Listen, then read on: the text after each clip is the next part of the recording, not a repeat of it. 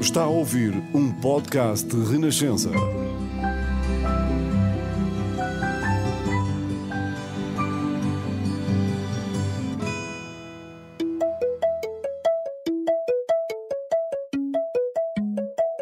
Bolsa de Futuro.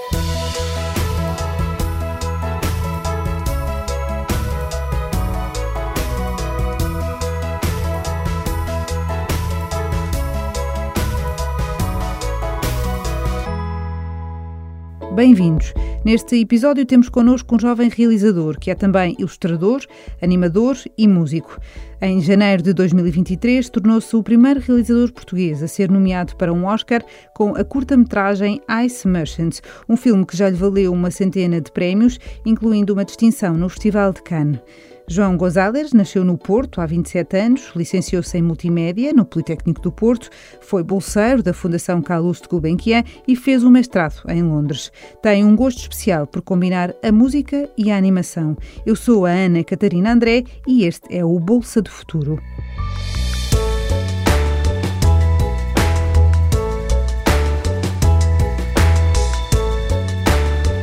Bolsa de Futuro. Bem-vindo, João. Obrigada pela tua disponibilidade, desde já para estar connosco.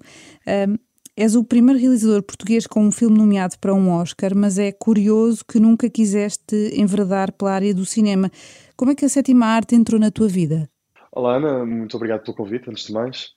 Uh, e sim, eu tive um percurso artístico assim um bocado atípico. Eu, uh, eu embora sempre tenha tido uma ligação bastante maior uh, com artes visuais e com música, quando era miúdo do que com as restantes áreas, uh, nunca foi uma área que eu ponderei seriamente seguir.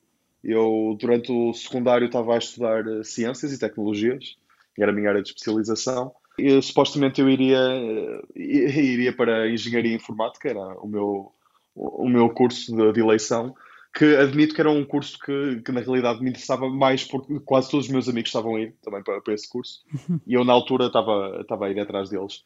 Aliás, foi por essa, por essa razão que eu também fui para ciências no secundário, penso. Uh, mas, felizmente, não tinha lá muito interesse na área. Muito importante, não, o exame de matemática que me ia pôr dentro do curso não me correu muito bem.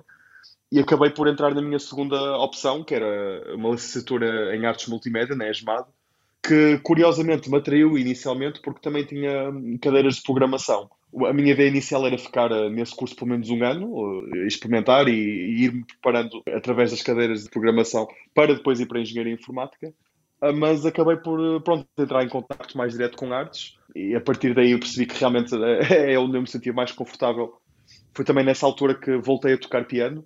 Eu comecei a tocar piano muito novo, porque o meu pai é professor de piano e com 4 anos comecei a tocar, mas também tinha desistido por volta dos 12, 13 anos e foi nesta altura em que, pronto, senti mais inspirado por, por estar num curso artístico que também voltei a tocar piano. E, e pronto, e foi um bocado a partir da junção destas duas áreas, tanto da vertente visual da animação que eu descobri na, no curso, como também a, a, a volta a, aos tempos da, música e o meu interesse renascido pela, pela música, que depois comecei a ponderar a realmente seguir esta área artística, porque foi uma forma muito gratificante que encontrei para mim pessoalmente poder conciliar estas duas áreas que, que sempre me tocaram muito, a música e, a, e as, a artes visuais. Que papel é que o cinema ia tendo na tua vida, na adolescência e já aí nessa fase de início da uhum. vida adulta? É curioso, ou melhor, uh, tinha um, papel normal, bastante standard, como para a maior parte das pessoas, acho eu. Era algo que eu via de, de vez em quando, mas nunca foi algo que, que ficasse, que me fascinasse assim lembro que mesmo quando andava no quando estava na licenciatura eh, eu era mais facilmente fascinado por concertos de música clássica, por exemplo, do que propriamente filmes. Eu sempre tive uma ligação muito grande à animação quando era miúdo, porque pronto, era um uh, grande fã dos filmes da Disney, Mulan, Bela e o Monstro, etc. E também dos desenhos animados de, da Cartoon Network, do canal que, que, também tínhamos transmissão aqui em Portugal. Uhum. Aliás, agora em retrospectiva, acho que muito desses, desses desenhos animados acabaram depois por influenciar também o meu estilo mas nunca foi algo que eu pensasse, ok, quero, quero fazer isto da vida. Eu, eu lembro que até na altura nem sequer eh, me questionava muito bem como é que essa, essas coisas eram feitas, não é? Acho que é uma, algo que acontece com muitos de nós. Já vemos animação desde tão jovens que na nossa cabeça é algo que simplesmente existe e, e alguém faz aquilo, mas eu nunca realmente questionei como é que, como é que aquilo é, é criado. E foi mesmo só no, na licenciatura que depois ganhei interesse uhum. na, na, parte da realização. O, o Ice Merchant, que é o filme que te que valeu a nomeação para o Oscar, surgiu, contaste, no pequeno quarto em que vivias em Londres, quando estavas a fazer um mestrado no Royal College Art. Em que é que te uhum. inspiraste para começar a criar esta história, esta sonoridade, estas imagens? Tecnicamente, o Ice Merchant é o meu filme de final de ano da Royal College of Art. A particularidade deste filme foi que também um bocado por causa do Covid, porque isto, este filme foi realizado no, no primeiro ano da, da, pandemia, e eu não finalizei o filme por completo durante o curso. A própria faculdade implementou No Detriment Policy, que significava que as pessoas, uh, por causa das dificuldades todas alheias que, que estavam a, a, ter, não tinham que finalizar o filme para passar de ano. Isso permitiu-me, pronto, preparar a pré-produção toda do filme durante a, o curso e também começar a parte da produção mas só tive de finalizar a, produção e a pós-produção do filme já depois de ter passado de ano. Mas, sim, tecnicamente o filme é, é, é, o, minha, é, é, minha, é, o meu projeto final de curso. E como é que a ideia uh, nasceu? Termos de, sim, em termos de inspiração, o, o filme seguiu uma lógica semelhante aos meus do, últimos dois filmes, que inspiram-se sempre por imagens do, do, meu subconsciente para, para criar algo que fala de algo que, que me é próximo. A animação interessa muito o uso do surrealismo e da, e da forma como essas, pronto, essas realidades impossíveis uh, podem ser usadas como metáforas para falar sobre algo que nos é próximo na, na, vida real.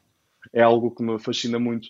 Mas, muito diretamente, eu não, uh, o filme nasceu com uma imagem que me veio no, num sonho, que era, uma, uma casinha muito pequena presa a um precipício. A minha pré-produção parte muito de, de imaginar que estou no espaço onde o filme se vai passar e quanto mais me consigo, consigo estar imerso virtualmente, não é? é impossível estar lá fisicamente, uhum. mas quanto mais na minha cabeça consigo imaginar que estou nesse local, mais ideias concretas para o filme começam a surgir. Portanto, eu, habitualmente eu começo com um cenário, com um tema ou uma emoção que eu sei que, que quero, quero explorar na intermediária do filme, e depois as coisas mais concretas da, da história vão aparecendo à medida que, mais imerso estou no, no espaço onde, onde, o filme se vai passar. Mas neste caso, trata-se da história de um pai e de um filho, não é? Que saltam de casa de paraquedas todos certo, os dias para vender gelo. Esta certo. opção narrativa tem a ver com algum desejo de explorares o tema da parentalidade, da relação entre pais e filhos? Não muito concretamente, acho por, por acaso. Eu, todos os meus filmes têm uma coisa que usam, os meus três, que é.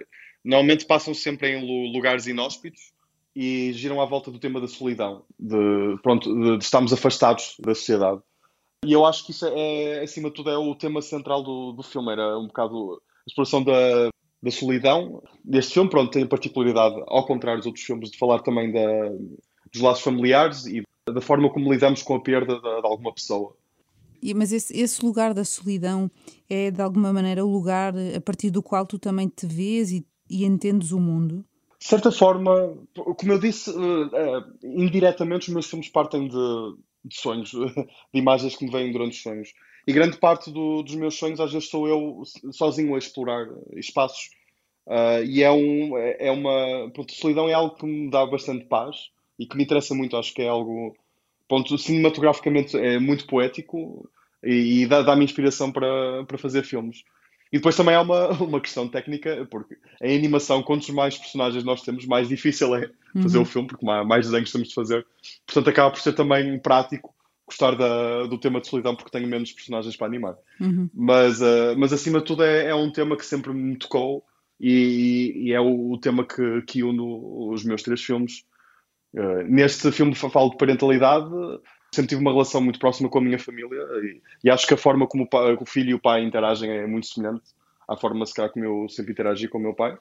Mas não, não é algo, não é um filme que eu diria que é, por exemplo, biográfico. Não, é? não, não tive uma situação destas. Mas uh, acho que é uma das, das coisas importantes do, do realizador é conseguir ter essa capacidade de se imaginar em determinada situação, mesmo que não tenha vivido diretamente, e, e conseguir imaginar como passar os sentimentos depois para, para o público por mais surrealista ou, ou estranha que o, que o set do filme hum. seja. O filme ganhou uma centena de prémios e foi nomeado para o Oscar na categoria de melhor curta-metragem de animação. Uh, como é que geriste a atenção que o filme gerou? Uh, esperavas um reconhecimento desta dimensão? Uh, não, não, não, esperava de todo, obviamente. ou seja, meu, esse filme inicialmente partiu como projeto de final de curso. O meu, meu objetivo na altura era passar, era ter o meu diploma. Portanto nunca, nunca imaginei que o filme iria ter essas proporções de todo. Uh, e tenho muito a agradecer ao meu produtor e à minha distribuidora que, quando pronto, começaram a ver o filme mais numa fase mais avançada, uh, disseram que, que poderia, deveríamos arriscar e mandar o filme para festivais, mesmo sem, sem sendo em contexto de estudante, porque o filme teoricamente poderia ser considerado um filme de estudante ainda, mas nós tomámos a decisão de, pronto, de mandar o filme como um filme profissional em competição e sinto-me muito abençoado pela, pela, sorte toda e pelo percurso que o filme teve.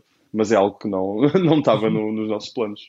E, e, como é que foi a experiência de estar em Hollywood na cerimónia de entrega dos Oscars? O que é que te surpreendeu mais nesse, nesse meio, enfim, que suscita tanta curiosidade um pouco, um pouco por uhum. todo o lado e em todas as pessoas? Uh, pronto, eu tive cerca de um mês em, em Hollywood, porque eu também fui ao Oscars Luncheon e o, e o Bruno também que é um evento que, a meu ver, é mais interessante que a cerimónia dos Oscars em si. É um almoço com todos os nomeados, em que não há público, e eles sorteiam quem é que, vai, quem é que vai sair ao lado da, da, tua mesa. Portanto, o Spielberg, teoricamente, pode calhar ao teu lado. E, quem, quem é que te calhou?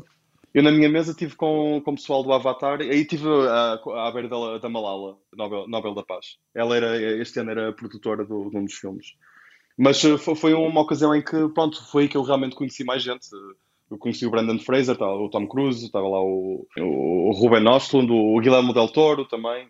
Acho que é o evento onde é mais fácil chegar-se às pessoas, porque, para começar, como não é a cerimónia de, de, de prémios, ninguém está nervoso ainda, as pessoas ainda estão muito sorridentes, estão muito relaxadas. Uh, na cerimónia é um bocadinho mais difícil, ou melhor, uh, é fácil conhecer pessoas, mas as pessoas estão um bocadinho mais tensas e não é um clima tão, tão amigável, digamos assim. Uma das coisas que me surpreendeu nesta experiência foi na realidade, a proximidade que, que se consegue ter mesmo neste meio de gente em que na, nossa cabeça são tão inatingíveis. E eu, de todas, todas as pessoas que eu conhecia, assim, de pronto, celebridades que, que já via na televisão há anos e anos, são extremamente acessíveis e fiquei muito chocado pela positiva com, com essa aproximação que, que eles permitem, não é? Sempre achei que, pronto, que, que íamos chegar lá e pronto, somos a malta que fez a curta-metragem, ninguém ia querer saber, etc mas eh, sentimos-nos completamente incluídos na, pronto, na sociedade que, que ali se criou, mini sociedade, e foi uma experiência muito positiva. Foi bom também para conhecer um bocado o meio de, de Hollywood, que embora tenha sido uma experiência extremamente interessante, não é uma cidade para onde me imagino mudar de todo. Gosto muito do, de Portugal e da calma de Portugal. E outra coisa que também senti em Hollywood é que, não para toda a gente, mas para, para algumas pessoas, o que importa mais lá é, é quase a forma como tu te consegues vender mais do que propriamente a qualidade do, do teu produto. Uhum. Isso foi algo que foi um choque com a realidade do meu curto tempo que, que passei lá. Mas é, é, importante ter esta, esta perspectiva direta. Foi uma uhum. experiência que vou, vou lembrar para sempre, obviamente. Ou seja, vale mais pelo networking do que propriamente pelo aquilo que se pode tirar da, das conversas e, e da troca não, de não, não é isso. Não, não, não, é isso? não, não, não estou a falar da, da forma, a convicção com que algumas pessoas falam do seu trabalho, que depois não, não equivale à qualidade, à qualidade do trabalho delas. É muito importante em Hollywood saber-se vender e teres confiança e saberes comunicar. E é algo que, pronto, eu não tenho, não tenho muito à vontade normalmente, mas, mas é algo que, que aprendi que em Hollywood é fundamental. É... Há pouco dizias que os teus filmes nascem dos sonhos. Não tens medo de deixar de uhum. sonhar e, portanto, que essa fonte de inspiração se esgote? Porque nem toda a gente sonha todos os uhum. dias. Assim, agora tenho, agora, agora deste momento novo, que não tinha. uh, não, uh, assim, eles partem de sonhos, às vezes não. Algumas vezes para filmes não partem diretamente de sonhos. Eu acho que todos nós temos um. Como é que é? Isto é difícil de explicar. Um espaço metafísico onde, onde grande parte dos nossos sonhos ocorrem. Pelo menos todos os meus sonhos têm certas ah, parecenças. E eu mesmo quando não sonho, eu às vezes a, partir de uma ideia que me vem durante o dia, alguma coisa, eu consigo imaginar-me e mesmo durante o dia imaginar que estou, estou nessa realidade. Isto é difícil de explicar, mas é, é, mais um contacto direto com esse mundo metafísico, mais do que propriamente ter um sonho e fazer um filme exatamente sobre esse sonho, percebes? Uhum. Eu não sonhei com os Ice Merchants. a história do Ice Merchants não me veio num sonho. O ponto de partida foi um cenário, assim, pronto, mais surreal que foi inspirado pelo meu subconsciente, mas a história toda do, do Ice Merchants foi criada enquanto estava, estava acordado. É, é, mais um exercício de, mesmo estando acordado, conseguir tentar aceder ao máximo a essa realidade que não, que não existe na vida real. Tu procuras que os teus filmes, no fundo, se demarquem da realidade? Sim e não. Eu, eu acho, acho que me interessa é, é, é esses filmes conseguirem ter essa, pronto, esse filtro de surrealismo que realmente demarcam da nossa realidade, mas que ao mesmo tempo criam uma ligação e, e uma metáfora com, com temas que, que são importantes e que nos tocam na nossa vida real. Portanto, porque lá está, eu em animação temos uma capacidade que, que me entusiasma muito neste meio, que é da, da criação de uma realidade de, de, raiz. Nós podemos criar um mundo de, de raiz e editar as regras do, do mundo onde a história se vai passar. Isso, em termos de criação narrativa, equivale a infinitas possibilidades. E eu gosto de, lá está, explorar esses, essas realidades, esses mundos que não seriam possíveis de outra forma senão através da animação e usá-los como ferramenta de metáfora para falar sobre temas sérios e que a mim me tocam e que se calhar também vão, vão tocar outras pessoas. Começas sempre pela banda sonora ou não é assim? É em simultâneo, às vezes tô, tô, ando a compor uma peça ou a improvisar sobre algum tema e isso depois gera, dá-me ideias de uma imagem qualquer. Às vezes é o oposto, tenho uma imagem e isso começa-me a dar ideias para um possível cenário e depois começo a compor uh, acerca disso. Mas é algo que sinto que complementa a imagem. Para, para mim, a banda sonora é muito importante para ditar o tom do, do filme. E o tom do filme é sempre, para mim, é sempre uma combinação entre música e imagem e sons, ambientes. Portanto, é sempre algo que eu tento fazer em simultâneo, em que uma vai alimentando a outra e vice-versa. Uh, portanto, para mim, a música é importantíssima na fase pré-produção. E onde é que entra a palavra? não há palavra. A palavra ainda não entrou. Daí a minha questão. Ou seja, não havendo palavra, uhum. que lugar é que lhe atribuís? No fundo, um não lugar, mas, mas gostava de te uhum. ouvir sobre isto. Sim, os filmes não têm palavras e eh, há uma, há uma razão muito direta para isso. Eu não, eu não tenho. Eu não sou muito bom em escrever. Nunca foi algo que me, que fosse particularmente bom ou que, que me interessasse muito, honestamente. E, portanto, é, me interessou bastante conseguir conduzir uma narrativa através de imagens e sons, sem ter de usar a palavra. E depois também, eh, eu acho que isto naturalmente faz com que eu tenha ideias para filmes em que as palavras não são necessárias. Já me perguntaram se já, cheguei a ponderar pôr uh, diálogos no Ice Merchants, e eu, em retrospectiva, eu acho que isso não ia acrescentar nada e possivelmente até se calhar iria desviar a atenção de, de, das coisas mais importantes do, do filme, que que não, são, não estão no diálogo. Portanto, se algum dia tiver uma narrativa em que eu sinta que, que o diálogo é necessário e que vai acrescentar alguma coisa, uh, usarei, provavelmente irei colaborar com um argumentista para ter certeza que não estou a fazer nenhuma porcaria. Mas até agora as ideias que eu tive acho que não necessitam de palavras. Inclusive seriam. A palavra não iria ser benéfico para a narrativa do filme. Portanto, neste momento a palavra ainda não tem uh, grande, grande influência no meu trabalho, se calhar no futuro. Até este Ice Merchants tinhas feito o Nestor e o The uhum. Voyager, eh, que também receberam prémios. Dizes também que os teus filmes são uma forma de terapia. De que maneira é que isso também se materializou nestes dois filmes, o, o Nestor e o The Voyager? Sim, no, no Nestor e no The Voyager, é, esse fator terapêutico foi mais direto, porque hum, ambos os filmes falavam de distúrbios psicológicos com os quais eu me enquadro, de certa forma. O The Voyager era sobre agorafobia, que é o medo irracional de sair de casa e o Nestor falava sobre a síndrome obsessivo compulsivo, que também é algo que, que me relaciono. E não sei, de certa forma, fazer um filme sobre, sobre algo que me afeta tão diretamente foi, foi algo terapêutico e, e ajudou-me na minha forma de lidar com essas condições. O Ice Merchants foi terapêutico, acima de tudo, também por causa da, da altura em que foi feito, foi durante a pandemia e foi algo que me estava a dar diretamente motivação para continuar a fazer o filme também. Não havia muita coisa para fazer na altura. Mas, eh, em, em, regra geral, eh, estar a fazer um filme em que, em que explora algo pessoal para mim, e no caso destes filmes que partem de um cenário surrealista que, que sei que, que, me diz alguma coisa, não sei, não sei logicamente porquê, mas sei que inconscientemente me toca, é algo que me faz. Uh, é, é um, um, tipo de, de transe, não, não sei. Eu, quando estou a trabalhar no, num filme, às vezes fico 10 horas seguidas a trabalhar, 12, o que não é muito saudável e não recomendo mas é algo que me dá prazer ao ponto de me esquecer por completo que, que estou a trabalhar é, e, e dá-me extremamente, dá-me muito prazer. E eu, eu neste momento tive muita sorte mesmo. e sim, exatamente, exatamente. E, é, e, é algo que pronto, me dá mesmo muita felicidade. Eu nos últimos meses tive, tive muita sorte e tive a chance de viajar e é algo que, que, que adoro por completo. Mas agora também tenho algumas saudades de, de voltar a esse estado de, de transe em, uh, e, e começar um filme novo. Além do piano, que começaste a tocar muito cedo, também se manifestou desde cedo o teu, o teu jeito, enfim, os teus dotes para o desenho. Mas hum, achei interessante que contaste que tinhas pouca predisposição para desenhar porque querias que o desenho ficasse perfeito e isso te gerava ansiedade. Como é que ias ultrapassando isso? Não ultrapassava, eu, eu na altura eu desenhava apenas na, nas aulas de EV e, e, era isso basicamente. Houve duas ou três vezes em que tentava desenhar em casa e às vezes corria muito bem, porque o meu problema foi, eu sou, sou uma pessoa extremamente procrastinadora, mas a partir do momento em que eu realmente consigo começar a coisa, não, não me consigo desligar. Portanto, o meu, o meu desafio foi sempre começar a começar as coisas.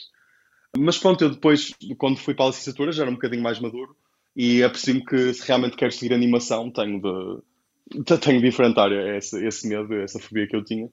E, e pronto, agora sinto-me bastante mais à vontade e, e às, vezes, às vezes estou na rua, a dar tempo e começo a desenhar, mas é algo que há alguns anos atrás seria difícil de, de conceber. E também era bastante frustrante porque sinto que estava na licenciatura já tinha padrões estéticos eh, mais elevados do que a, a técnica que eu tinha na altura e portanto era muito frustrante para mim começar a desenhar e o desenho não, não sair como o tinha na minha cabeça. Portanto, agora, isso agora eu porei. E agora nunca já... sai, nunca sai exatamente, exatamente como temos da cabeça, mas agora estou mais próximo do. Já consigo estar satisfeito com, com, com o desenho. Um, mas eu combati isso à força, basicamente. Foi o ano entre a licenciatura e o mestrado, que fiz uma espécie de gap year, mas a, a estudar, em que estava a preparar uh, para ir para o mestrado de animação. E acho que foi nesse, nesse ano em que me desafiei a desenhar literalmente todos os dias que combati um bocado essa fobia. Tens uma, e já falaste um pouco disto, tens uma família ligada às artes. Que ambiente é que tinhas em casa que permitiu desenvolver essa tua vertente mais artística? O meu pai é, pronto, meu pai é artista, é, é músico, ele tem o curso superior de piano. A minha mãe é psicóloga uh, e a minha irmã é, é artista também, ela toca o bué, é oboísta. Uh, e eu tive um ambiente sempre muito, muito bom em casa porque eu acho que o mais importante da, da minha educação foi os meus pais nunca me forçaram a fazer nada. Uh, ou melhor, nunca, nunca se opuseram a, a eu parar de fazer certa coisa. Ou seja, eu vou dar um exemplo do piano. Eu comecei a tocar piano muito cedo, mas com 12, 13 anos, não, não estava muito bem virado. Na altura queria ser jogador profissional de voleibol, que, que, é algo que já não faço agora, portanto acabei por voltar ao piano. Mas é essa a questão. Eu acho que se, se, o meu pai. E eu sei que custou ao meu pai na altura eu ter parado de tocar piano, mas ele aceitou. E sinto que se ele não tivesse tido essa maturidade de aceitar que na altura eu realmente não queria fazer aquilo, e eu provavelmente não iria ter voltado ao piano naturalmente, depois na faculdade, por gosto. Percebes? É uma questão Portanto, de liberdade, eu, eu acho que... é isso?